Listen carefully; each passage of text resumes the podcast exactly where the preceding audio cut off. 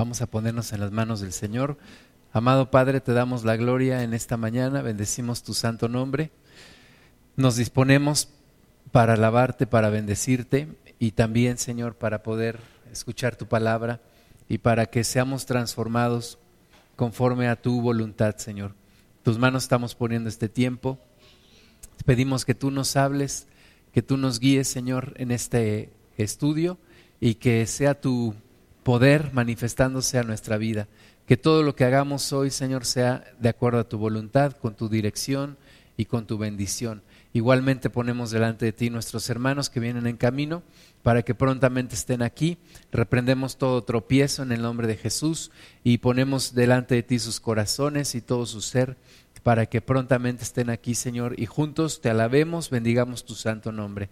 Gracias te damos, Señor. Háblanos, por favor, a través de tu palabra y que tu Espíritu Santo sea con nosotros y nos guíe. En el nombre de Jesús. Amén. Bueno, pues vamos a ver el día de hoy, pueden tomar su lugar, el, estudio número 21, la lección 21 de nuestro curso Poseer la Tierra y se llama El engaño del ocultismo. El engaño del ocultismo. Y comenzaremos comentando que existe un vacío en el mundo, un vacío que ha dejado la iglesia. Sabemos que la iglesia en el principio se movía de manera sobrenatural.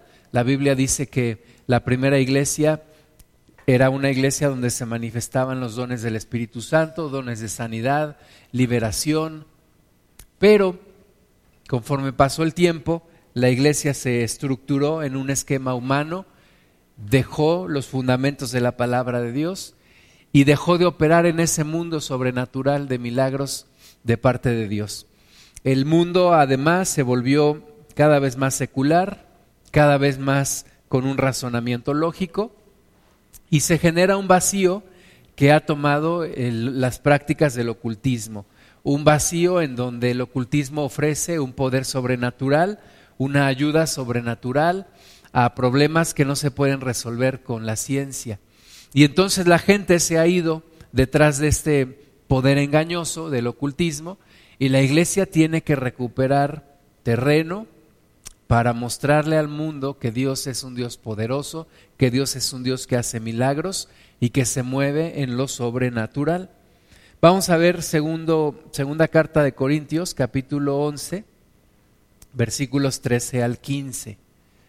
Es una realidad que el enemigo se manifiesta sobrenaturalmente, pero es una imitación del poder de Dios y esta imitación hace que la gente se pierda, sea cautivada por el poder del adversario.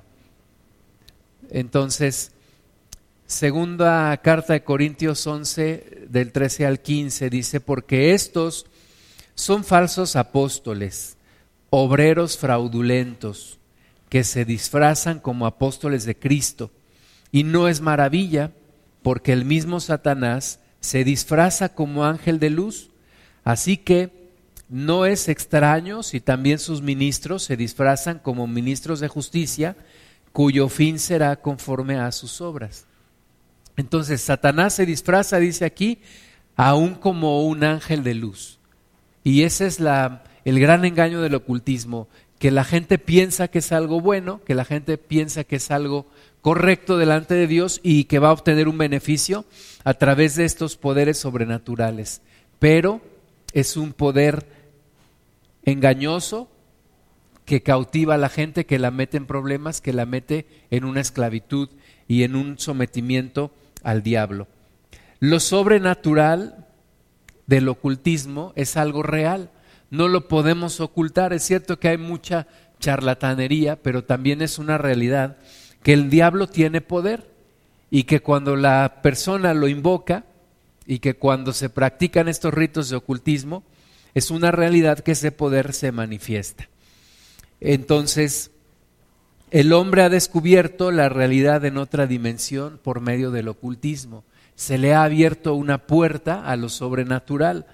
Mucha gente afirma diciendo, si esto es real, entonces es correcto. O sea, si aquí hay un poder que me está ayudando, entonces es correcto. Pero ignoran la realidad del mundo espiritual, en donde hay dos fuerzas, la fuerza de Dios y la fuerza de Satanás. Entonces, tenemos que explicarle a la gente, si es real, pero no es correcto. Si es real, pero no es bueno delante de Dios, no es aceptable delante de Dios. El mundo del ocultismo es una dimensión sobrenatural. La gente afirma, si es sobrenatural, entonces es de Dios. Y esto tenemos que explicar también. No porque sea sobrenatural es de Dios, sino que de nuevo hay un poder sobrenatural de Dios, pero hay un poder sobrenatural de Satanás. Y muchas veces la gente no sabe que Dios hace milagros, que Dios tiene poder. Cuando a mí me predicaban el Evangelio antes de convertirme a Cristo, yo le preguntaba al hermano que me compartía, bueno, ¿y es, ¿y es que Dios todavía hará milagros? ¿Dios todavía hace milagros en este tiempo?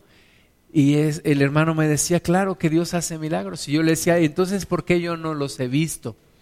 Y me decía, porque has estado buscando en el lugar incorrecto. Pero Dios es un Dios de poder, Dios es un Dios de milagros, es un Dios que habla, es un Dios que se mueve, es un Dios vivo, es un Dios que sana. Lo tenemos que predicar, lo tenemos que descubrir y tenemos que predicarlo al mundo. Entonces, tenemos que decirle a la gente, si es sobrenatural, no necesariamente es Dios el que lo está haciendo. No necesariamente es Dios. El hombre tiene un enemigo sobrenatural que es un falsificador. El diablo es un imitador, es un falsificador. Por medio del ocultismo se abre una puerta a un reino de otra dimensión. El ocultismo tiene las llaves para abrir la puerta de esa dimensión, de esa dimensión espiritual. La gente se enfrenta a un enemigo que no conoce y a veces piensa que es su amigo, pero todos sabemos que Satanás es enemigo de cada uno de nosotros. ¿Cuáles son las puertas que abre el espiritismo? Perdón, el ocultismo. Pues son precisamente el espiritismo, el espiritualismo, fenómenos psíquicos, percepción extrasensorial, adivinación, magia y satanismo. Son algunas prácticas que tiene el ocultismo y que abren la puerta a un poder sobrenatural. ¿Verdad? Entonces tú y yo tenemos que cerrar estas puertas que por mucho tiempo hemos, hemos abierto y tenemos que renunciar a todo ello. Por medio del ocultismo viene la falsificación de la verdad. El ocultismo es una falsificación de la verdad. El enemigo no tiene, no es creador, es un imitador un imitador del poder de Dios. Entonces vamos a ver cómo es el poder de Dios, cómo es la verdad y vamos a ver cómo es la imitación. Entonces vamos a ver primero que hay un verdadero derramamiento del Espíritu Santo que trae lo sobrenatural a nuestra vida. Esa es la verdad. Eso es lo original. El Espíritu Santo viniendo sobre nosotros y trayendo lo sobrenatural. Vamos a ver Joel capítulo 2, versículo 28. Joel 2, 28.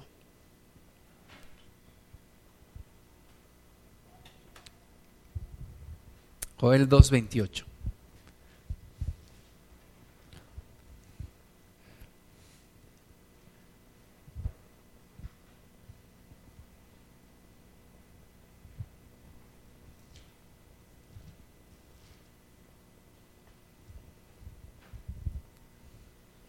Y después de esto derramaré mi espíritu sobre toda carne, y profetizarán vuestros hijos y vuestras hijas, vuestros ancianos soñarán sueños y vosotros jóvenes verán visiones. Amén, muchas gracias. Entonces ahí está la verdad, ahí está lo original, ahí está el poder de Dios. Dios derrama su espíritu y abre la puerta a una dimensión sobrenatural a algo más allá de lo que nosotros con nuestras fuerzas podríamos lograr. Esa es la verdad, esa es la realidad. ¿Qué es lo que hace el diablo?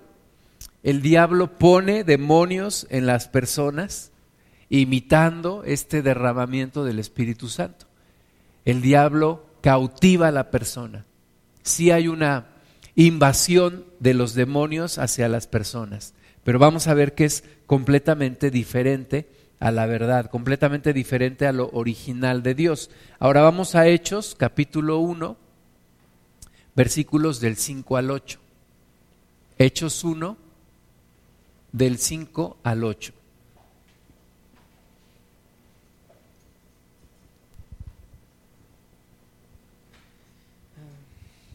Porque Juan ciertamente bautizó con agua, uh, mas vosotros seréis bautizados con el Espíritu Santo dentro de no muchos días. Uh -huh. Entonces los que se habían reunido le preguntaron diciendo, Señor, ¿restaurarás el reino a Israel en este tiempo? Y les dijo, no os toca a vosotros saber los tiempos o las sazones que el Padre puso en su sola potestad, pero recibiréis poder cuando haya venido sobre vosotros el Espíritu Santo y me seréis testigos en Jerusalén, en toda Judea, en Samaria y hasta lo último de la tierra. Amén, muchas gracias. Ahí está la verdad de Dios, ahí está lo que Dios quiere hacer, derramar su Espíritu en nosotros, derramar de su presencia en cada uno de nosotros. ¿Verdad? Dice aquí, recibiréis poder recibiréis poder cuando haya venido sobre vosotros el Espíritu Santo. Entonces, esa es la verdad, ese es lo, lo, verdadero, eso es lo original de Dios. El diablo trata de imitar esto. Entonces, en el verdadero bautismo del Espíritu Santo, tú y yo recibimos la plenitud del Espíritu de Dios y recibimos el poder de Dios. En el falsificador, en el ocultismo, la persona recibe un espíritu inmundo. Es la imitación del original. Mientras que en Cristo tú recibes el Espíritu Santo, en el ocultismo la persona recibe un espíritu inmundo, un demonio. Ahora, el Espíritu Santo capacita a la persona, la llena de sus dones, su compañía, el trabajo que el Espíritu de Dios hace en la persona en su totalidad. O sea, el Espíritu Santo viene para desarrollar a la persona, para volverla plena, para perfeccionarla en Cristo. No así el, espíritu inmundo que viene a través del ocultismo. El espíritu inmundo que viene a través del ocultismo hace que la persona sea completamente pasiva, completamente cautivada. Y en lugar de hacer una obra de perfeccionamiento y de construcción, hace una obra de destrucción. Entonces, por una parte, el Espíritu de Dios viene para perfeccionar, para potenciar, para traer libertad. Por la otra parte, en el ocultismo, el espíritu inmundo viene para convertir al individuo en una persona pasiva, en una persona dependiente y para destruirla. Tercer lugar, Jesucristo es el que bautiza con el Espíritu Santo. Dice la palabra de Dios, Juan el Bautista decía que detrás de él venía uno que era antes que él, que bautizaría con Espíritu Santo y fuego. Entonces el que bautiza con Espíritu Santo es Jesús. En el ocultismo, el que bautiza o el medio, el falsificador, trabaja a través de mediums, sesiones de espiritismo, brujos o brujas. No es Jesucristo, es el maligno imitando el poder de Dios. Ahora, en el Señor hay dones sobrenaturales y verdaderos del Espíritu Santo. Tú y yo no necesitamos ir a otro lugar para recibir un poder sobrenatural. Tú y yo lo tenemos en Dios, en Cristo. De nuevo, cuando la iglesia empieza a estructurarse de manera humana, cuando la iglesia empieza a dejar el fundamento de la palabra de Dios, los dones del Espíritu Santo dejan de manifestarse en la iglesia y se convierte en la, en la iglesia universal, la iglesia católica que hoy conocemos, en donde no hay prácticamente una manifestación del Espíritu Santo. Pero Dios tiene una manifestación real. Cuando yo me empecé a congregar, me acuerdo que yo llegaba a mi casa y le decía a mi hermana, es que Dios habla. Me decía, ¿cómo que Dios habla? Sí, Dios habla, Dios está vivo, Dios es real. Es como, encuentras, encuentras algo que nunca habías conocido, encuentras un Dios, un Dios real. Vamos a Primera de Corintios 12, del 1 al 12. Dios está vivo, Dios no está muerto. De nuevo, ¿por qué mucha gente recurre a los brujos, a las brujas, a la adivinación? Porque no conocen este poder sobrenatural de Dios. Pero este poder de Dios es real. Primera de Corintios 12, del 1 al 12, dice, hermanos, no quiero que ignoréis acerca de los dones espirituales. Hay dones espirituales de Dios y dice Pablo, no quiero que ignoren acerca de esto. Sabéis que cuando erais gentiles se os, se os extraviaba llevándoos como se os llevaba a los ídolos mudos esos ídolos mudos tú y yo los conocimos, ¿verdad? Dice la Biblia que tenían ojos mas no ven, tienen boca mas no hablan, tienen oídos pero no oyen, tienen pies pero no caminan, tienen manos pero no palpan. Esos eran los ídolos mudos a los que tú y yo adorábamos, por lo cual pensábamos que no había una, un poder sobrenatural, ¿verdad? Muchas veces mis rezos nunca fueron contestados cuando yo veía que lo que yo pedía no sucedía y pasaba lo contrario. Entonces me acostumbré a pensar que Dios era un Dios lejano y que no contestaba y que no podía acceder a ese mundo sobrenatural. Pero dice aquí, por tanto, os hago saber que nadie que hable por el Espíritu de Dios llama anatema a Jesús. Y nadie puede llamar a Jesús Señor sino por el Espíritu Santo. O sea, el Espíritu Santo no es un lujo para los creyentes. El Espíritu Santo tiene que estar en la vida de cada creyente, de cada cristiana, de cada cristiano. Tiene que ser lleno del Espíritu Santo. ¿Por qué? Porque dice que nadie puede llamar a Jesús Señor sino por el Espíritu Santo. O sea, si tú quieres realmente que Jesús sea tu Señor, el Espíritu de Dios tiene que vivir en ti, tiene que estar en ti. Dice, y, y, ahora, ahora bien, hay diversidad de dones, pero el Espíritu es el mismo. Y hay diversidad de ministerios, pero el Señor es el mismo. Y hay diversidad de operaciones, pero Dios que hace todas las cosas en todos es el mismo. Pero a cada uno le es dada la manifestación del Espíritu para provecho, porque a éste es dada por el Espíritu, y aquí empiezan los dones. Vamos a poner atención, dice, palabra de sabiduría. Número uno, a otro palabra de ciencia, número dos, según el mismo espíritu. A otro fe, número tres, por el mismo espíritu. A otro dones de sanidades, número cuatro, por el mismo espíritu. A otro el hacer milagros, número cinco. A otro profecía, número seis. A otro discernimiento de espíritus, siete. A otro diversos géneros de lenguas, ocho. Y a otro interpretación de lenguas. Son nueve dones del Espíritu Santo. Ahorita vamos a, ver que son dones que podemos agrupar en tres. Pero estos nueve dones vienen a traer lo sobrenatural de Dios a nuestras vidas. ¿Por qué? Porque dice Pablo, Dios no está mudo, Dios no está muerto, Dios está vivo, Dios se manifiesta, no tienes necesidad de recurrir a los demonios. Dios quiere darte y Dios tiene todo lo que tú necesitas.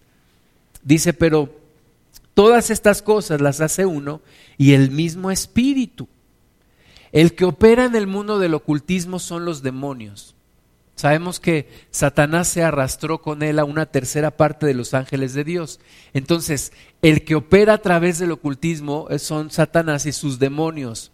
Los que operan en la persona que acepta a Cristo, el que opera es el Espíritu Santo, el Espíritu de Dios que está en la persona. Dice aquí estas cosas las hace uno y el mismo Espíritu repartiendo a cada uno en particular como Él quiere. Porque así como el cuerpo es uno y tiene muchos miembros, pero todos los miembros del cuerpo, siendo muchos, son, un solo cuerpo, así también Cristo. Entonces, hay nueve dones reales del Espíritu Santo, nueve formas de manifestación del Espíritu de Dios que nos abren una puerta al mundo sobrenatural. Primero, vamos a ver los dones de revelación.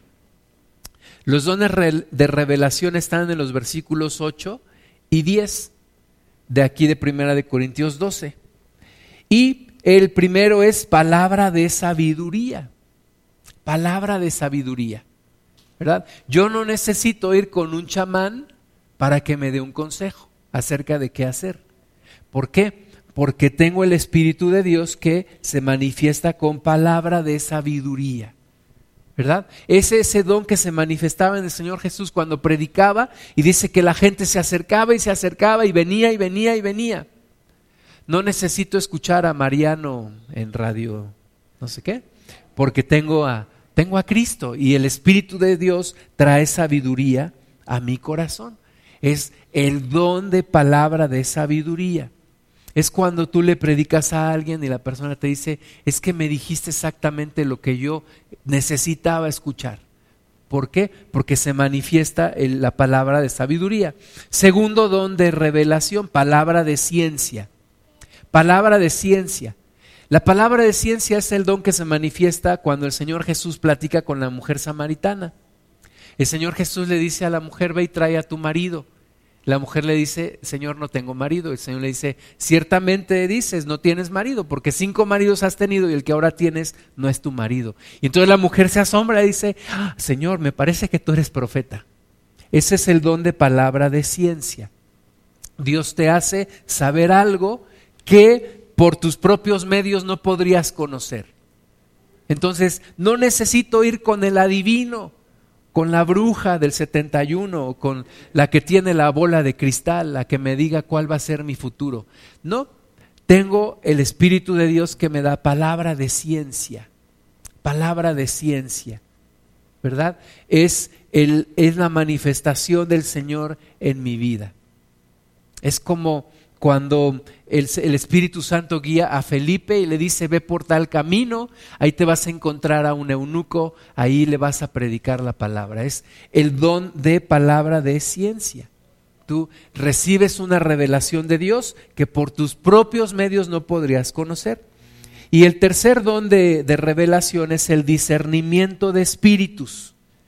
Discernimiento de espíritus.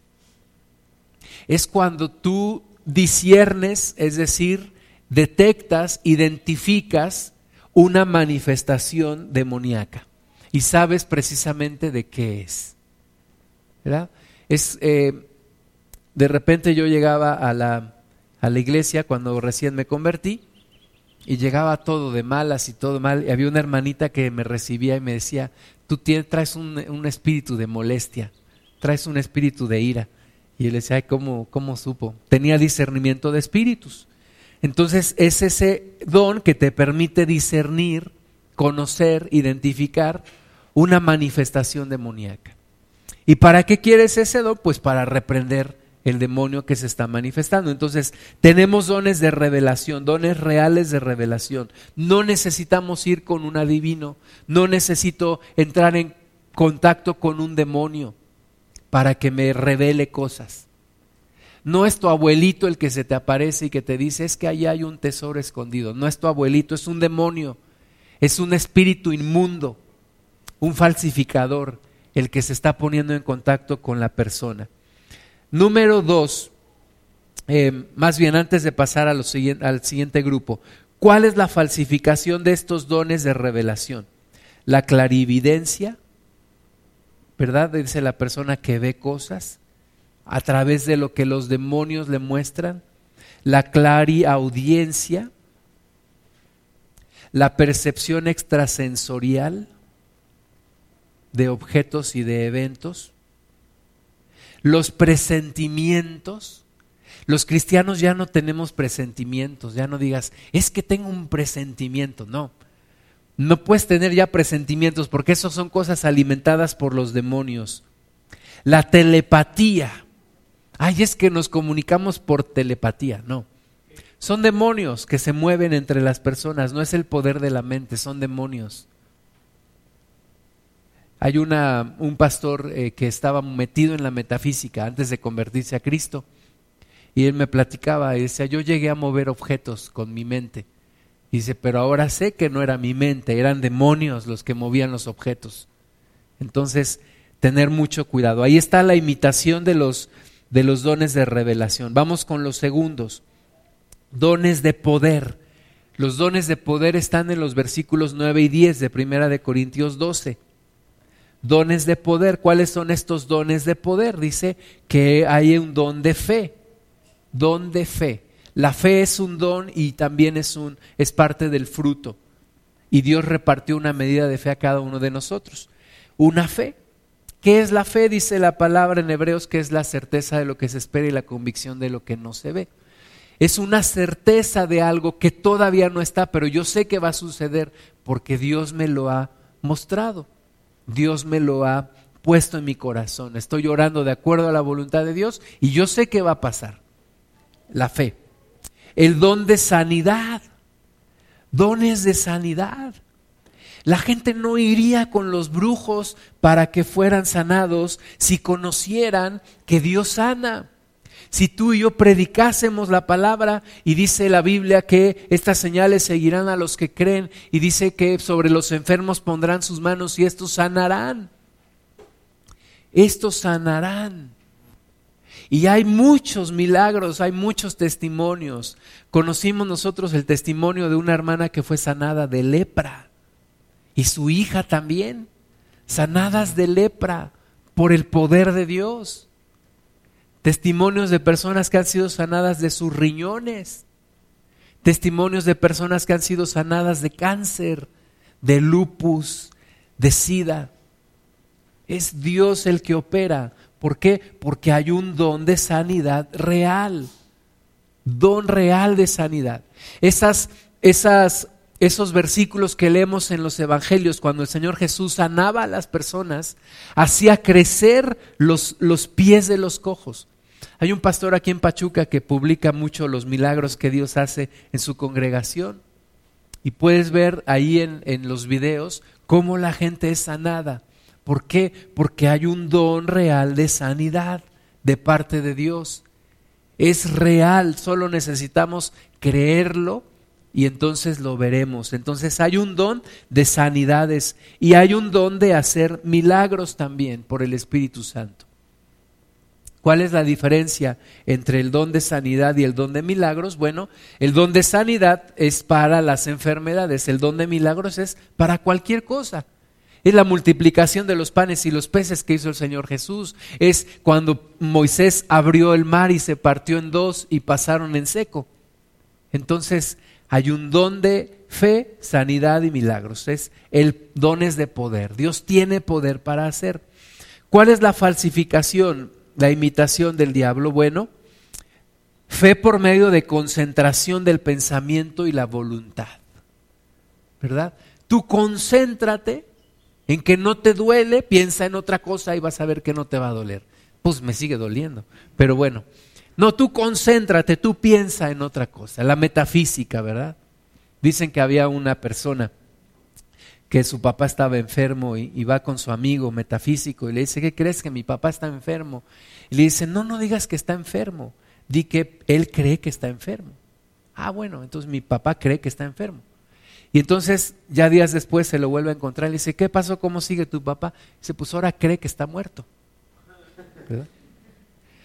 Entonces, pura imitación, puro engaño, falsificación. Sanidades a través de mediums espiritistas con poderes sobrenaturales. Ve con el brujo, te va a pasar un huevo en todo el cuerpo, luego va a quebrar ese huevo y va a tener sangre. Te va a pasar unas hierbas, te va a hacer una limpia, te va a echar fuego, va a escupir de su boca fuego. Son engaños Sí, la gente puede ser sanada. Sí hay gente que ha sido sanada por medio de brujería, de hechicería, de, magia. Sí, pero ¿a qué costo? Al costo de su propia salvación. Entonces, no necesitamos recurrir a esto. No tenemos que recurrir a esto. Tenemos al Dios poderoso en nuestras vidas que trae sanidad. Otra imitación, manifestaciones sobrenaturales. Dice la Biblia que cuando Moisés vino con Faraón, hacía señales, dice que echó su vara y salió una, una culebra. Pero vinieron los, los hechiceros de Faraón y también echaron vara y salía unas culebras, pero la, culebra que echó Moisés perseguía a las otras. Entonces, el diablo también hace señales. Apocalipsis 13, del 13 al 15, nos habla de los últimos tiempos en donde el anticristo hará señales. Hará señales, dice, también hace grandes señales, de tal manera que aún hace descender fuego del cielo a la tierra delante de los hombres y engaña a los moradores de la tierra con las señales que se le ha permitido hacer en presencia de la bestia, mandando a los moradores de la tierra que le hagan imagen a la bestia que tiene la herida de espada y vivió. Y se le permitió infundir aliento a la imagen de la bestia para que la imagen hablase e hiciese matar a todo el que no la adorase. Entonces el diablo también tiene poder. No tiene más poder que Dios, pero tiene un poder engañoso. Ahora, por último, los dones verdaderos de inspiración están en el versículo 10 de Primera de Corintios 12. Y tenemos el don de profecía. Don de profecía. Y aquí es cuando, cuando yo me sorprendí. Dios habla. Dios habla. Dios no se quedó mudo. Dios habla. Dios no, no nos habla. Decía una hermanita, me decía, Dios no te habla con una voz que sale debajo de la cama. No.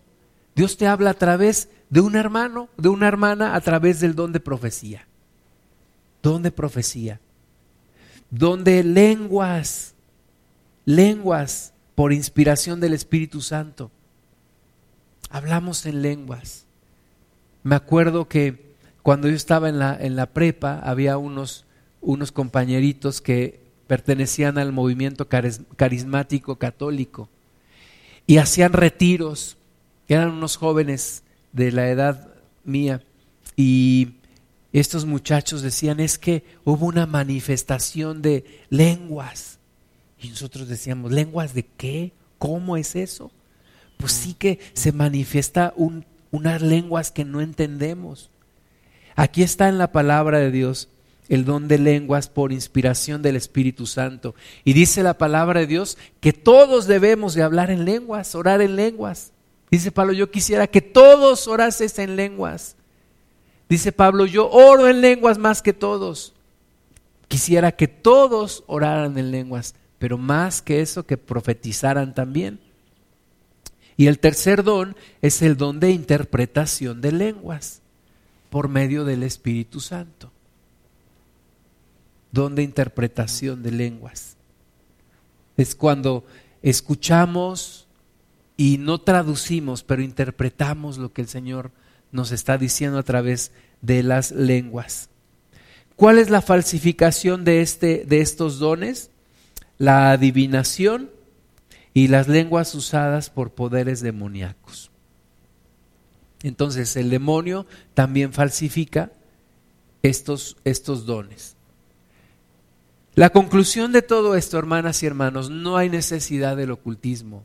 Tenemos todo en Cristo. Tenemos todo en el Señor. Uno de los títulos que tiene el Señor es el Shaddai. Y el Shaddai quiere decir el más que suficiente. Él es más que suficiente. No necesito algo más. No necesito algo más que el poder de Dios.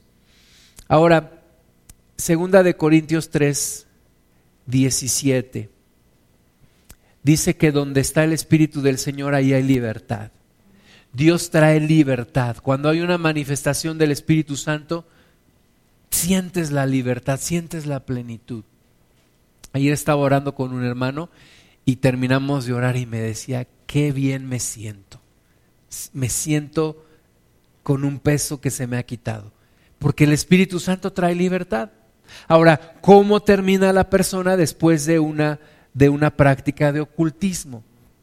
Terminan, empiezan los tormentos, empiezan los miedos, la persona le vienen ataques de pánico, empiezan los problemas en casa, ¿verdad? ¿Por qué? Porque el diablo no trae libertad, el diablo viene a oprimir, el diablo viene a hurtar, a matar, a destruir. Vamos con la última parte de hoy, el discernimiento de espíritus descubre el engaño del ocultismo.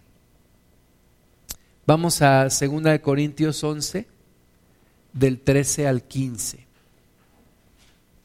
Segunda de Corintios 11, del 13 al 15. Salud. ¿Quién me ayuda leyendo? Segunda de Corintios 11, del 13 al 15.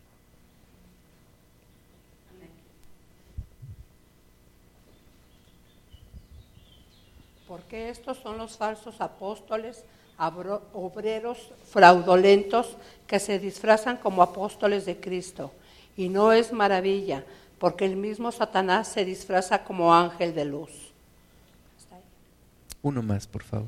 Así que no es extraño si también sus ministros se disfrazan como ministros de justicia, cuyo fin será conforme a sus obras. Muchas gracias. Entonces, no olvidemos, el diablo se disfraza aún como ángel de luz.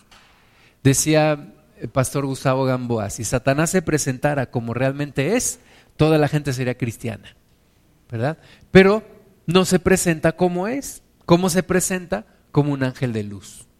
Entonces, tener cuidado. Hay un poder engañoso. Ahora, Hechos 13 del 9 al 10. Hechos 13 del 9 al 10 dice allí que había un gobernante que quería escuchar la palabra, pero había un mago que no lo permitía. Y entonces, Hechos 13 del 9 al 10, dice Saulo, que también es Pablo, lleno del Espíritu Santo, fijando en él los ojos, dijo, oh lleno de todo engaño y toda maldad, hijo del diablo, enemigo de toda justicia ¿no cesarás de trastornar los caminos rectos del Señor? Eso es lo que el enemigo quiere hacer, trastornar los caminos rectos del Señor, desviar a la gente de Dios, quitarla del camino de Dios, que la gente no sea salva, que tú y yo no seamos salvos. Es lo que quiere Satanás, pero tenemos que desenmascararlo, tenemos que descubrirlo y desecharlo. Hechos 16, 16. La presencia de espíritus engañadores se descubre por medio del don de discernimiento de espíritus. La primera iglesia tenía este don, se manifestaba este don, discernimiento de espíritus. Dice la Biblia aquí que estaban compartiendo los discípulos, pero había una mujer, vamos a ver Hechos 16, 16, con espíritu de adivinación. ¿Quién me ayuda leyendo? Aconteció que mientras íbamos a la oración nos salió al encuentro una muchacha que tenía espíritus de adivinación, la cual daba gran ganancia a sus amos adivinando. Muchas gracias. Entonces, ¿cómo la descubren? Discernimiento de espíritus. Em, tenemos que desarrollar este don, tenemos que pedirle al Señor este don. Esta mujer estaba poseída por un espíritu de adivinación y daba gran ganancia a sus amos. El ocultismo es un negocio muy rentable, es muy popular. Ahí tienes a Walter Mercado, ¿no? La gente le gusta, le gusta escucharlo, le gusta ver, le gusta el horóscopo. Todos los periódicos tienen horóscopo. Hay dinero en el ocultismo, hay ganancia y por eso también es una mezcla entre, entre avaricia y ocultismo. Y esta muchacha daba gran ganancia, pero los discípulos ahí reprendieron al demonio y salió. Vamos a primera de Timoteo 4.1. La doctrina de demonios se descubre por medio también del don de discernimiento de espíritus. Me platicaba una persona, es que me dice, yo también soy cristiano, le digo a poco, dice, si yo voy a una iglesia espiritista de la Trinidad. Ah, pues ya. ¿no? Esa iglesia no puede ser cristiana, no puede haber una iglesia cristiana espiritista. El espiritismo es la invocación de, de espíritus de muertos, o sea, demonios. Entonces, aunque digan, me dice, pero es que ahí también mencionan a Jesús. Pues sí, podrán mencionar a Jesús, pero invocan a los demonios no invocan al Espíritu Santo. Entonces, cuidado con doctrinas de demonios. Primera de Timoteo 4.1. ¿Quién me ayuda? Leyendo. Primera de Timoteo 4.1.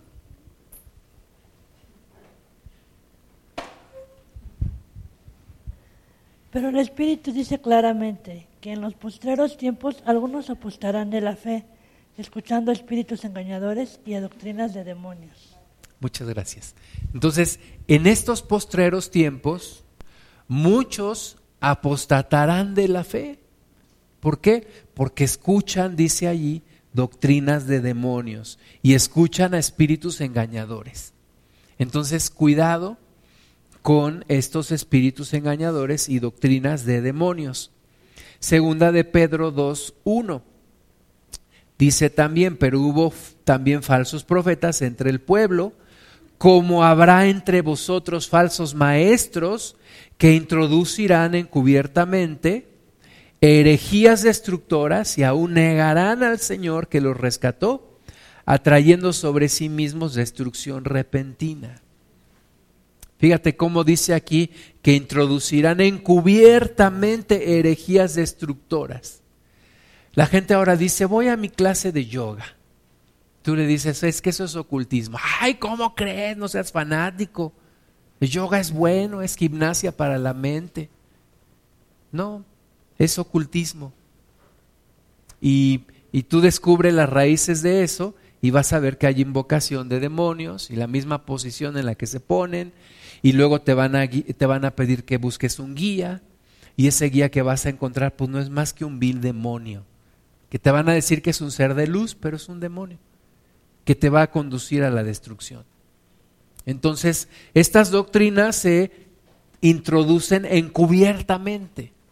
¿verdad? No te van a decir, ah, mira, te vas a encontrar con un demonio y ese te va a hacer tu perdición. No, te van a decir, te vas a encontrar con un ser de luz, ese va a ser tu guía, y ese, déjate guiar, pon tu mente en blanco, déjate llevar, tú fluye, fluye, fluye, ¿verdad? Te lo van a decir encubiertamente. Entonces, tener mucho cuidado. Las personas que hacen milagros por medio del demonio son descubiertas también por medio de don de discernimiento de espíritus. Segunda Tesalonicenses 2.9.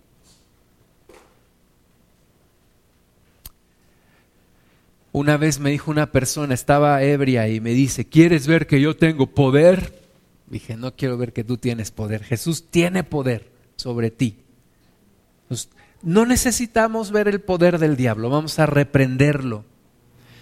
Hay personas que tienen poder por el, eh, por el demonio. Dice 2 Tesalonicenses 2.9, inicuo cuyo advenimiento es por obra de Satanás, con gran poder y señales y prodigios mentirosos. ¿En dónde está la mentira? La mentira está en que la persona que recibe un beneficio, entre comillas, de este poder, pues va a ser cautivada para la perdición. Apocalipsis 16, 14 nos dice, pues son espíritus de demonios que hacen señales y van a los reyes de la tierra en todo el mundo para reunirlos a la batalla de aquel día del Dios Todopoderoso. Entonces, cerremos la puerta a todo eso, prediquemos a las personas, hablemosle de Cristo, Hablemos de un Dios de poder, prediquemos un Dios que está vivo. Allá en la sierra muchas veces la gente platica que se vio una luz, que vieron unos platillos volando, que vieron una persona, que escucharon al ¿qué? Chahuistle, ¿no? No, ¿verdad? Nahual, que escucharon y yo y yo una vez estaba pensando en esto y dije, ¿por qué, ¿por qué hay tanta manifestación de todas estas cosas? ¿Y sabes por qué? Porque hay muchísimo ocultismo en, en la sierra, en todo México. Hay mucho ocultismo. Desde que te dicen, cuando nace tu bebé, ponle un ojo de venado para que no le hagan ojo, mal de ojo. Y ponle un listoncito. Y cuando tengas tu negocio, pon una sábila con un listón rojo. Y el Día de Muertos, pues todos los altares que se levantan a los muertos y las invocaciones.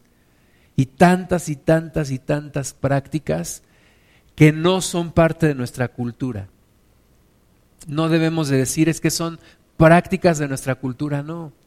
Yo necesito la cultura del reino de Dios. y cerrarle la puerta a todo este ocultismo, a todas estas cosas que, que se manifiestan. Vamos a orar. Señor, creemos, creemos que tu poder es mayor que el poder del diablo.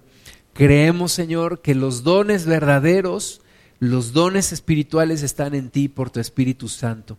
Señor, seamos libres completamente de todo ocultismo. Seamos libres en el nombre de Jesús de toda práctica de ocultismo. Cerremos la puerta en el nombre de Jesús a toda maldición. En esta hora cortamos con todo lazo, con todo nexo con toda relación con Satanás en el nombre de Jesús. Y Señor, nos arrepentimos de aquellas cosas que hemos hecho desagradándote a ti, Señor. Perdónanos en nuestra ignorancia o a veces con pleno conocimiento lo hicimos. Perdónanos, Señor. Y ahora conozcamos el Dios vivo, el Dios verdadero, el Dios que hace milagros, el Dios que abre los mares, el Dios que formó los cielos y la tierra, el Dios que levantó de entre los muertos a Jesucristo. Señor, es el Dios que queremos y que necesitamos conocer y predicar a los demás y que toda actividad de ocultismo, de brujería, de hechicería, sea detenida, sea echada fuera en el nombre de Jesús, de nuestros familiares, de nuestras familias, de nuestros hermanos en Cristo, de esta nación, Señor, que tú limpies esta nación de toda práctica de ocultismo. México necesita conocer que hay un Dios vivo, que hay un Dios real, que hay un Dios todopoderoso. Visita, Padre, esta tierra y esta tierra, Señor, por favor. En el nombre de Jesús te lo pedimos. Amén.